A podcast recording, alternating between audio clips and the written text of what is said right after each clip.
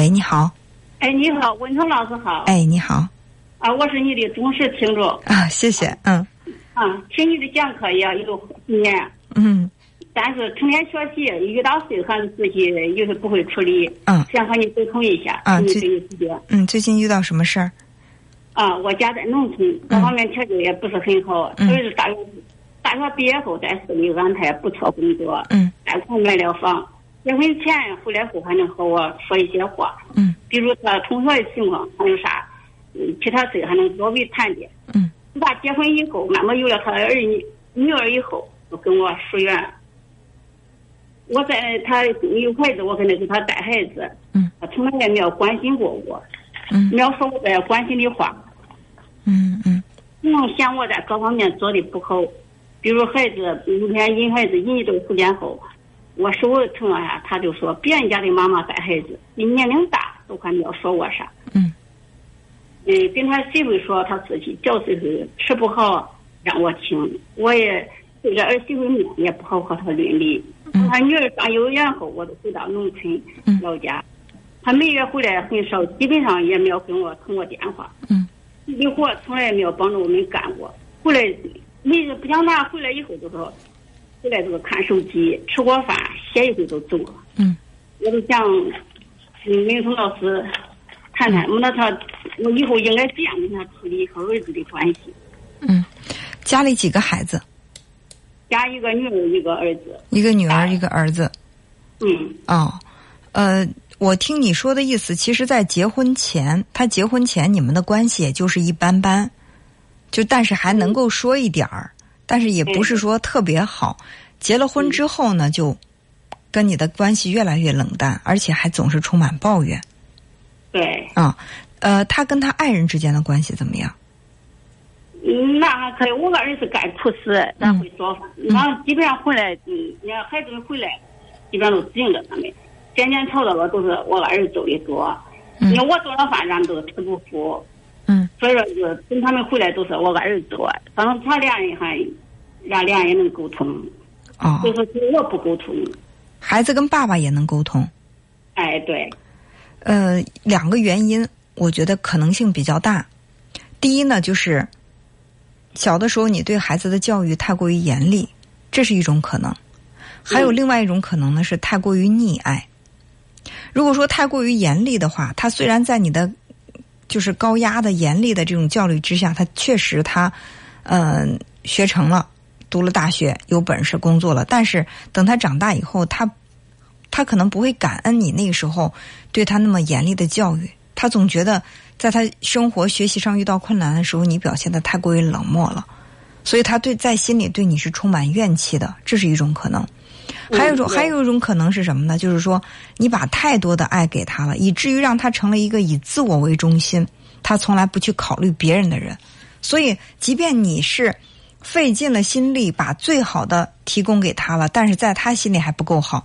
所以，你是省吃俭用为他好，但在他的眼里，就是你给我提供的不够好。他会向他的妻子抱怨说：“我小的时候我吃的不好，或者我妈对我不好。”嗯嗯。啊，你分析的很正确。嗯。喂。哎，我听着呢，您说。啊，听见我说你分析的很正确。嗯，你觉得是哪种情况呢？嗯，我分哪种情况？你说那都有。都有。两种情况都有。哦，也就是说，呃，对他在学习上很严厉，只要你学习好，怎么都行；学习不好的话就不行。那他很聪明，他上学的啥东西一学都会。嗯。那都考出那成绩都是，然苦苦都苦那准准准准。哦。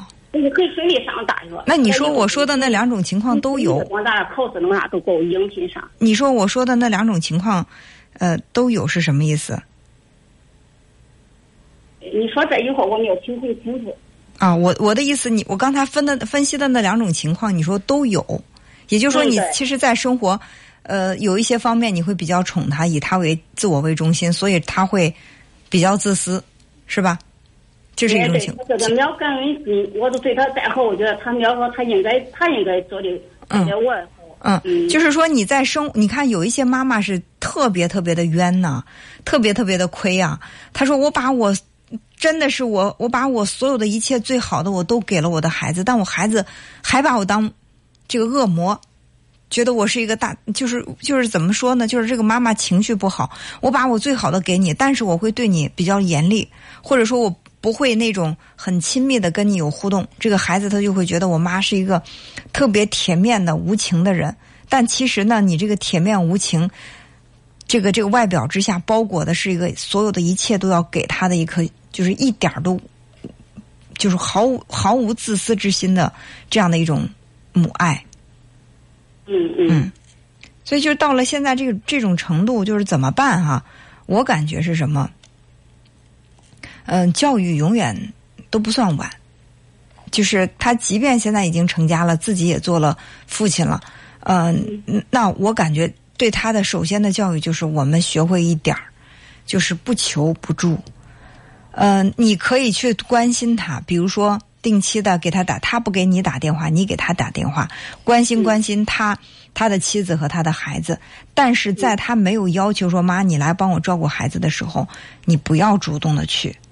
嗯嗯嗯，千万不要主动去，因为你主动去，你觉得是你在替别人排忧解难，你在替别人嗯这个解解决生活当中的这个困难。但在他看来，他觉得我不需要呀。你可能是来我们家，无非是想在我们家住着享福呢。真的有可能会这样想，所以在生活当中一定要学会克制着自己总想去帮人的那个心。呃，虽然我我我认可这句话叫做助人为乐，是吧？就是我们帮助别人，我们是可以快乐，尤其是帮助自己的孩子。那做妈妈的肯定快乐呀，因为我的存在而让我的孩子生活负担减轻了。那做母亲的是再高兴不过了。但是呢，如果他没有向你求助，他没有说让你帮他，你硬要去帮他。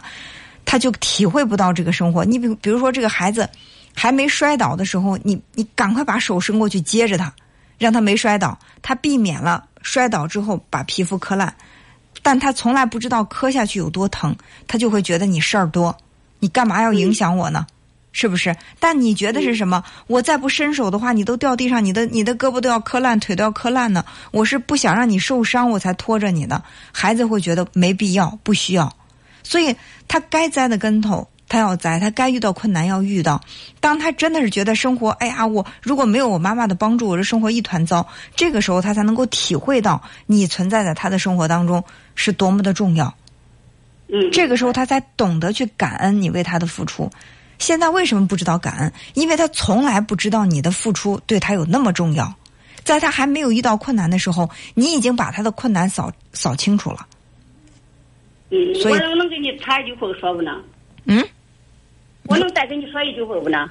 呃，我们一般十分钟之内呢，这个电话都要就就要挂断了。如果说你有特别急的事儿，我们再简单的沟通两句。嗯。啊，我跟你说是前几天他回来，我不想着女儿我他女儿我们不能接送，我想着管着孩子吃着吃饭去，我我给他孩子弄两千块钱，就是学这孩子上要上一年级嘛。嗯。我给他发两千，给他两两千块钱，就这。打动不了他跟我说了一句话。我想问你，这两千块钱你是为了干嘛呢？给他那闺女上学吃饭去呢。好，如果你是为了让他的姑娘上学吃饭，他已经拿着。我是当奶奶，不能给他孩子做饭。嗯。给他孩子弄。谁规定？首先，我想问一下，谁规定的？当奶奶的一定要去给自己的孙子孙女做饭？这个条例是谁规定的？那但是想了，都他要一儿子，一个一个孙女，就是这我说，估他以后我也带不到一个一口气。所以说呢，所以说呢，你看，你又做到了我刚才说的那一点。孩子还没跌倒的时候，我先拖着。你太不愉快，嗯。对呀，他还没有摔倒，他还没有困难的时候，你先还没有意识到有困难的时候，你先把这个困难障碍给扫清了，你还让他感谢你，对吧？这一点做的还不行。你做的太多了。过犹不及，可不是说做的越多越好啊。嗯嗯，对。这是第一，第二呢？如果说你这个钱不是为了去打动你儿子的心，不是想用这个钱去感化他，你就是想让你的孙子有饭吃，交个学费。好，他拿这个钱交了学费，他吃饭了，达到你的目的了。不要再期待着更多。就是我既然拿这个钱了，我儿子是不是应该跟我多说两句话？那你就等于说，你拿这个钱，你不仅仅是让你让你的孙子孙女有饭吃，你还想让你的儿子看到这笔钱，他能够感动，他能够跟你说句话。半句话都没有，都不跟我说话。所以说呢，不跟我说一句话。嗯。那第三，我想问一下，是你挣挣钱容易，还是他挣钱容易？那当然是他挣钱用，我挣钱我是咋了挣钱？我对呀、我如果说你挣钱比他挣钱难，而他又是孩子的亲生父亲，你为什么要去给孩子拿这个交学费、吃饭的钱？如果没有你的话，他孩子是不是就没饭吃、没学上了？那说孩子，那那我媳妇说孩子成天补课，补这课补那课，每月一个一年花下来得花可多钱。嗯都咱还说那闺女花可多钱。好，你想你想帮他也没问题，你可以告诉他，如果你真心需要的话，你可以告诉我需要多少，我根据我的实际情况帮助你，嗯嗯知道吧？他要有这个向你要钱的这个过程，你给他的这个钱才有分量，不是说你随意给。你要如果需要的话，你跟我说，我会嗯根据我的实际情况。我有多有少，我能拿出拿出来多少，我愿意拿出来多少，我给你多少。他必须要开口问你要，这就是我刚才说的不求不助。他没有向你提出请求，为什么你要去帮助他呢？更何况他有挣钱能力比你强，嗯是吧？说到底还是付出的太多了，母爱太泛滥。其实也不是爱，就是你为他的这个帮助和照顾付出的太泛滥，就会让这个孩子自私，以自我为中心，不懂得感恩，好吧对对，嗯，好，那我们就先聊到这儿，好吧？好，再哎见，谢谢。好好，再见。